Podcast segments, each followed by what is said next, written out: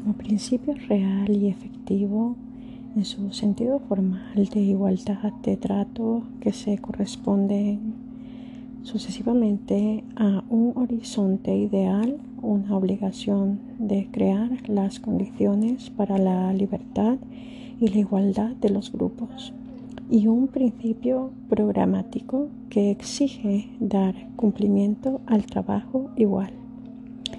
La doctrina jurisprudencial consagra el valor de la igualdad STC de 2 de julio de 1981, tomando en cuenta la igualdad del artículo 14. Es la igualdad jurídica o igualdad ante la ley. No comparta necesariamente una igualdad material o igualdad económica real y efectiva STC de 8 de junio de 1988.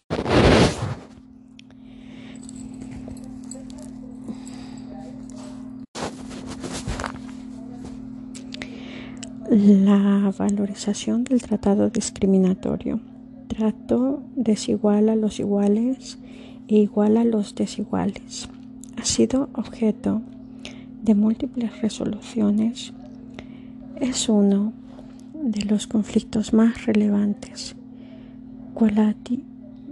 cualitativa y cuantitativamente, puesto que existe un cierto margen de indeterminación.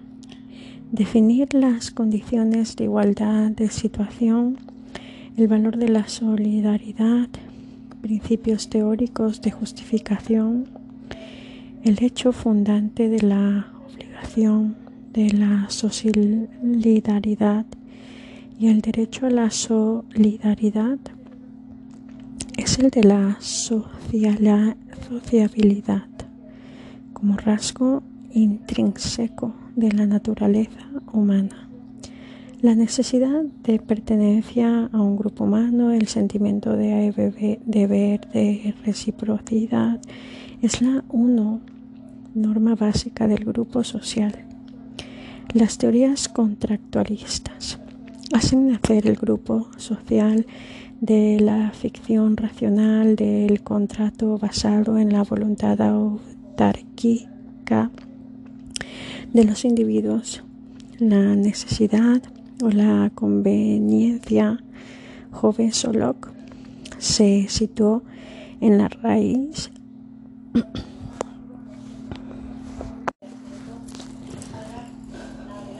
de origen y finalidades del contrato social.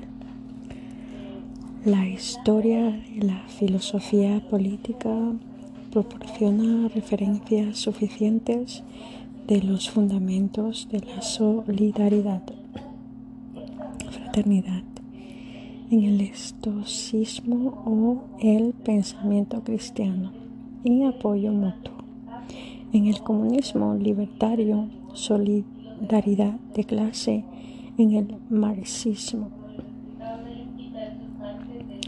Las principales discrepancias respecto a la concepción de la solidaridad derivan de la diferente consideración de este deber moral de cada individuo respecto a los demás individuos que correspondería la virtud de la caridad. De cada individuo respecto al grupo social en la dimensión colectiva, lo que es bueno para el grupo es bueno para cada uno de sus integrantes.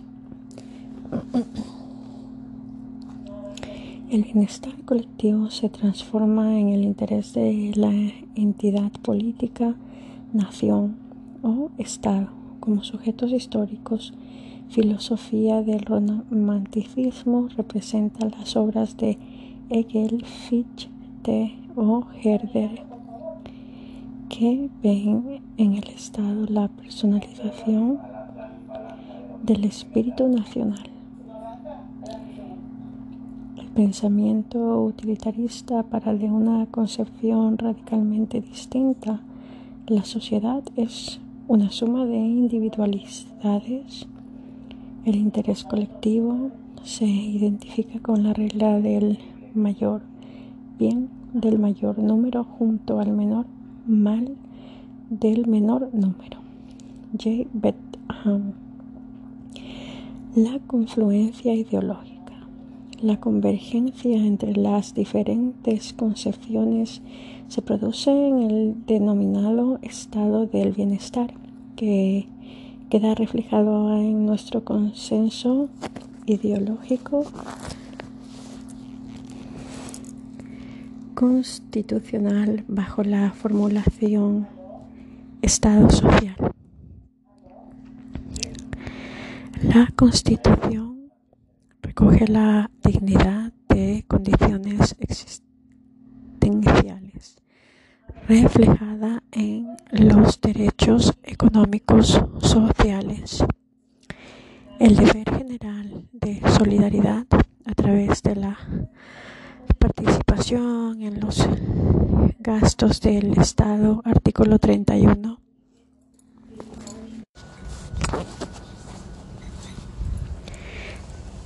Contribuirán al sostenimiento los gastos públicos de acuerdo con su capacidad económica mediante el sistema tributario, la función social de la propiedad, artículo 33. Nadie podrá ser privado de sus bienes y derechos sino por causa justificada de utilidad pública e interés social. Y la solidaridad colectiva en la utilización de los recursos naturales. Artículo 45. Junto a las dimensiones individuales de la solidaridad también se reconoce la necesaria obligación de solidaridad colectiva. Cuando el artículo 2 señala que se garantiza el derecho, la autonomía de las nacionalidades y regiones y la solidaridad entre todas ellas, la obligación de la solidaridad manifiesta en los deberes tributarios aparece radicalmente valorada en la conocida sentencia del TC, Tribunal Constitucional, que resuelve el recurso de amparo de Garrido Falla sobre el secreto bancario y el acto de ceder ante la obligación fiscal. Respecto a la función social de la propiedad, son buena muestra el artículo 33 de la Constitución española, la sentencia de TC del 2 de diciembre de 1983 y 29 de diciembre de 1986. Expropiación de Rumaza. Y STC de 26 de marzo de 1987, inconstitucionalidad de la ley andaluza de reforma agraria, el valor de la dignidad, los principios teóricos de la fundamentación, es el fundamento indispensable de toda construcción moral o jurídica. El principio más universal es cuando las referencias nominales en todas las teorías morales jurídicas y políticas es siempre un principio axiomático. La dignidad es consustancial a la propia naturaleza del hombre. La justificación teórica racional nace de la distinción del hombre respecto a los demás seres vivos y objetos naturales. La propia génesis humana debe ser diferencial. El triunfo del evolucionismo exige una explicación diferente del hecho diferencial. En la tradición cristiana, el hecho diferencial nace con la propia creación del hombre a imagen y semejanza de Dios.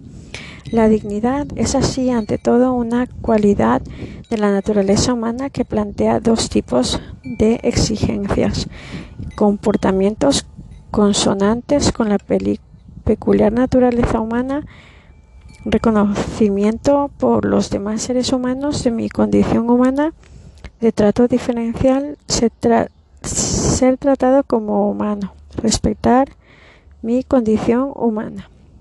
Este reconocimiento social rompe su sentimiento universal de trato igual a todos los seres que tienen la condición humana cuando la sociedad se estructura en grupos diferenciados. Debemos atender a diferentes concepciones acerca de la, igual, de la dignidad.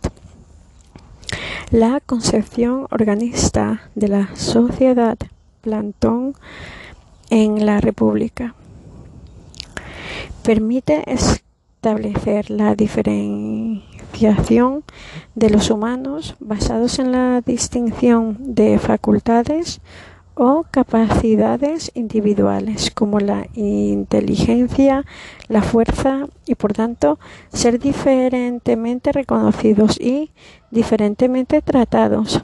La persona representa en el mundo griego el papel social que cada individuo ocupa. Dentro del gran teatro del mundo, la dignidad se asocia eh, la posición social. Cada uno debe ser reconocido socialmente como corresponde su posición o papel social, estatus social o política. El pensamiento medieval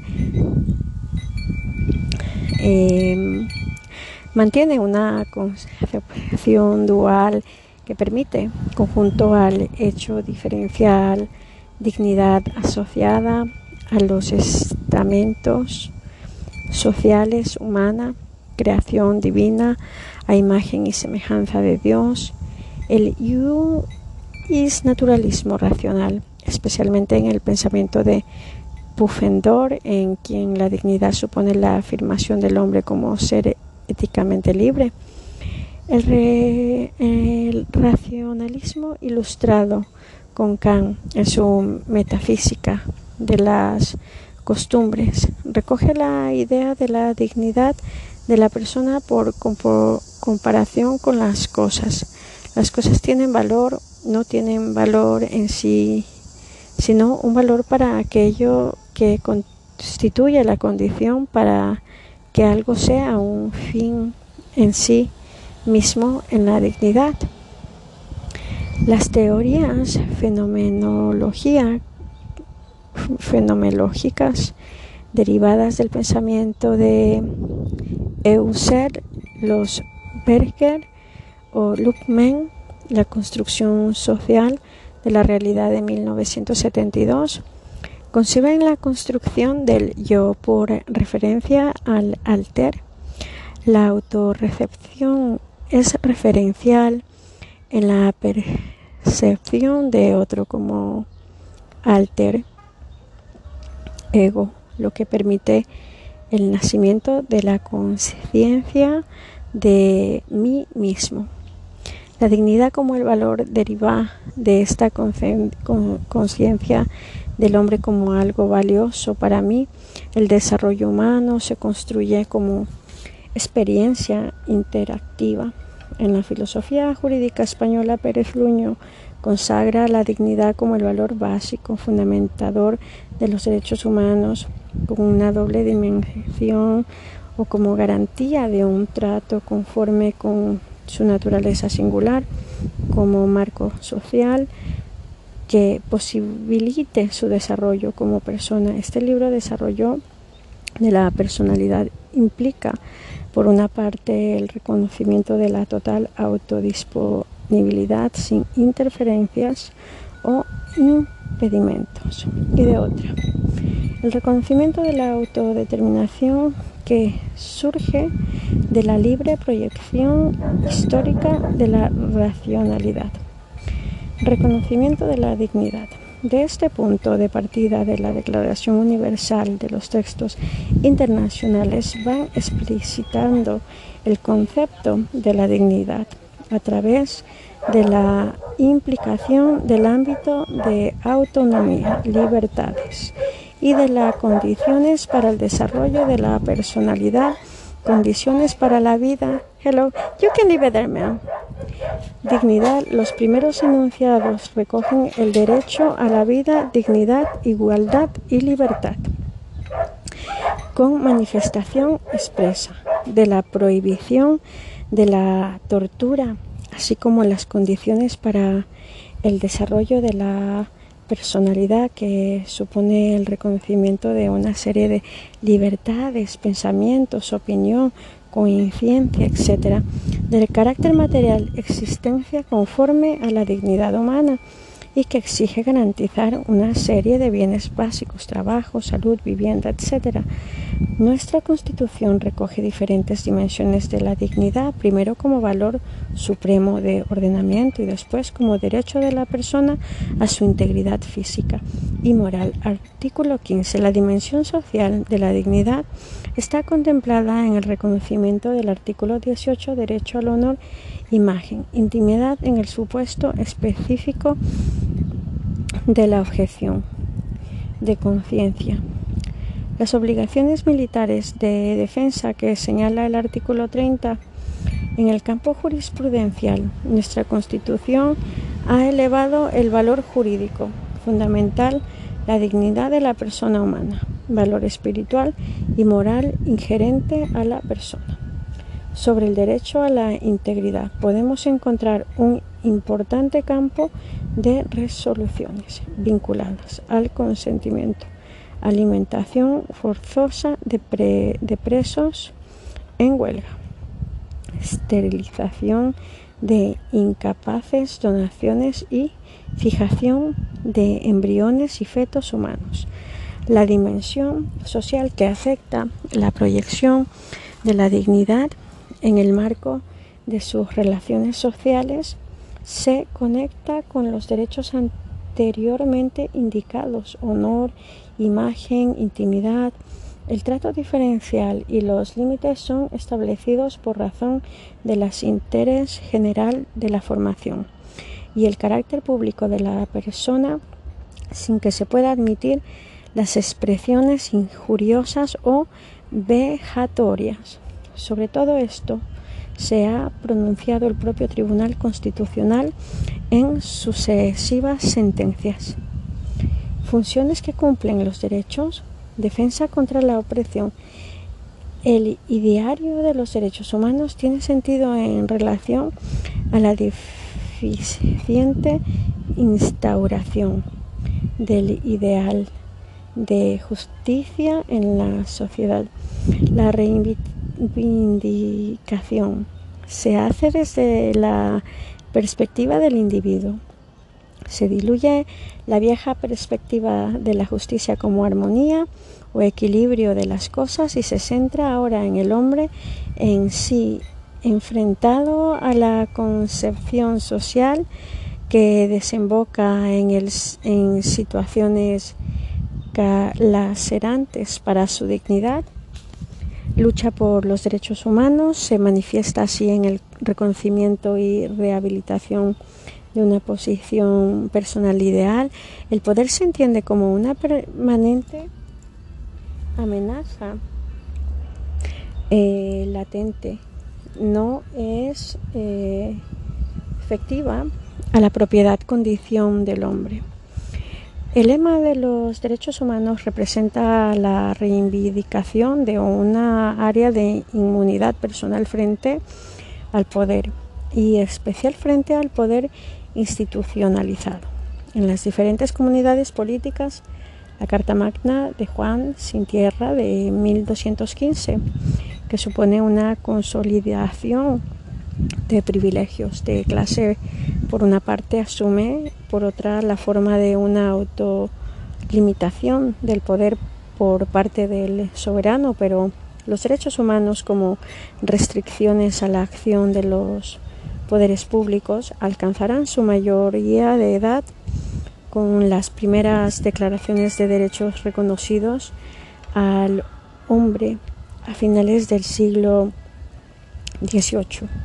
Se preocupan por garantizar expresamente la separación de poderes, artículo 3 de la Declaración de Derechos del Buen Pueblo de Virginia y 16 de la Declaración de los Derechos del Hombre y del Ciudadano. lo que va a constituir una de las notas definitorias del moderno Estado de Derecho con sí mismo. En cierto modo, el concepto clásico de los derechos humanos como derechos frente al poder institucionalizado y por lo tanto los poderes públicos y el concreto el poder ejecutivo están en el punto de mira. Es razonable que sea así porque son muchos los supuestos que se han dado en contra de la realización de la libertad y del principio de igualdad esencial entre los individuos. El abrumador prestigio que ha adquirido en nuestros días el ideario de los derechos humanos como código de justicia han llevado en muchas ocasiones a maquillar el sentido de las disposiciones jurídicas vulneradoras de los derechos a través del expediente de presentar, de, presentarlos como un mecanismo de defensa de los propios derechos a aceptar sin más en el nivel puramente formal su vigencia, pero no llevándolos a la práctica, son definitiva ejemplos de una utilización perversa de la doctrina de los derechos humanos. En la actualidad, esta perspectiva de análisis de los derechos humanos como defender como defensa contra la opresión proveniente del poder institucionalizado se encuentra bastante extendida, sobre todo porque al menos está vigente la presencia de un criterio generalmente aceptado de escrutinio de la legitimidad de los poderes públicos como poderes obligados a preservar en el ejercicio de su acción cotidiana la integridad de los derechos de sus ciudadanos. El Estado ha ido perdiendo gran parte de la fuerza que tradicionalmente se reconocían en la, en la conformación de las condiciones de vida de sus ciudadanos, surgiendo nuevos centros de poder, muchos más peligrosos al resultar mucho menos controlables. Esto esta discordancia entre el poder real y el poder político formal constituye prácticamente un signo distintivo de nuestra civilización el poder económico muestra sus afiladas garras. Progreso económico no garantiza precisamente la mm, redistribución de la riqueza. De igual modo, el poder de la ciencia se reafirma como un potencial instrumento de opresión y manipulación del individuo. Por los demás, el sentido genuino de la realización de los intereses del de igual modo, el poder de la ciencia se reafirma.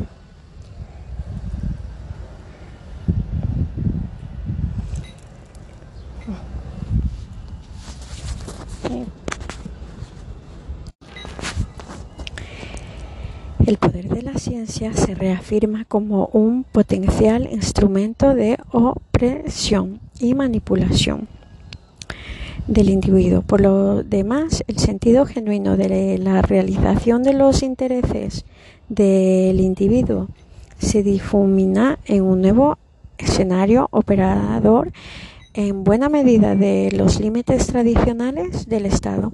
De poco sirve precaverse de los poderes públicos cuando en ocasiones las decisiones provienen de las multinacionales. En el nuevo escenario que marca la acción de los poderes reales invisibles, el individuo se insensibiliza hasta cierto punto al no tener un punto de referencia Claro, frente al que reivindicar la rehabilitación de los atributos que defienden su dignidad y en que los poderes reales no tienen necesidad de asumir ningún ideario. La capacidad de reacción del propio poder político frente a la opresión que sobre sus ciudadanos ejerce, de hecho, el poder real se ve igualmente limitado. Los poderes públicos se encuentran así afrentados al desafío de asegurar a los ciudadanos condiciones de vida estables y especial a quienes la confrontación social ha dejado excluidos del disfrute de los derechos reconocidos a todos con carácter general, niños, enfermos, ancianos, etc. Frente al sentido tradicional hace su aparición fórmulas de opresión por omisión, que se manifiestan en una actividad pasiva por parte de los propios poderes públicos ante el analfabetismo. La malnutrición, la falta de regulación de condiciones de trabajo, la insatisfactoria atención sanitaria, etc. La reivindicación de los derechos humanos como instrumento de defensa contra la opresión cobra en, este nuevo escenario un significado diferente debido a enfrentarse a nuevas fórmulas de opresión que desarrollan agentes con una gran capacidad para eludir el mínimo control que sobre sus acciones supone la sensibilización social acerca de su carácter intrínsecamente evitable. Tutela de la autonomía y seguridad individual. El significado de la autonomía, autonomía y contenido de los derechos. Como titular de los derechos y el hombre es soberano en el ámbito específico que cada derecho acota sus creencias, la expresión de sus ideas, su intimidad, su integridad corporal, etc. No hay por consiguiente lugar para la intervención ajena en una esfera que le está reservada de manera absoluta y exclusiva. Los derechos humanos se manifiestan como la representación inmediata y directa de la capacidad del ser autónoma e independiente del sujeto. La titularidad de los derechos supone en este sentido reconocimiento del respecto al modo de ser autónomo del individuo. Su ejercicio es la directa proyección del principio general de autonomía sobre los distintos ámbitos y su vulneración. La ilegítima intromisión en el terreno reservado por exigencia de su propia naturaleza, el sujeto, la persistencia en la idea de los derechos humanos como inmunidades frente al poder que sostiene la concepción tradicional da cuenta fehaciente de la, de la especial sensibilidad que se manifiesta en los individuos frente a las actuaciones desviadas del poder institucionalizado.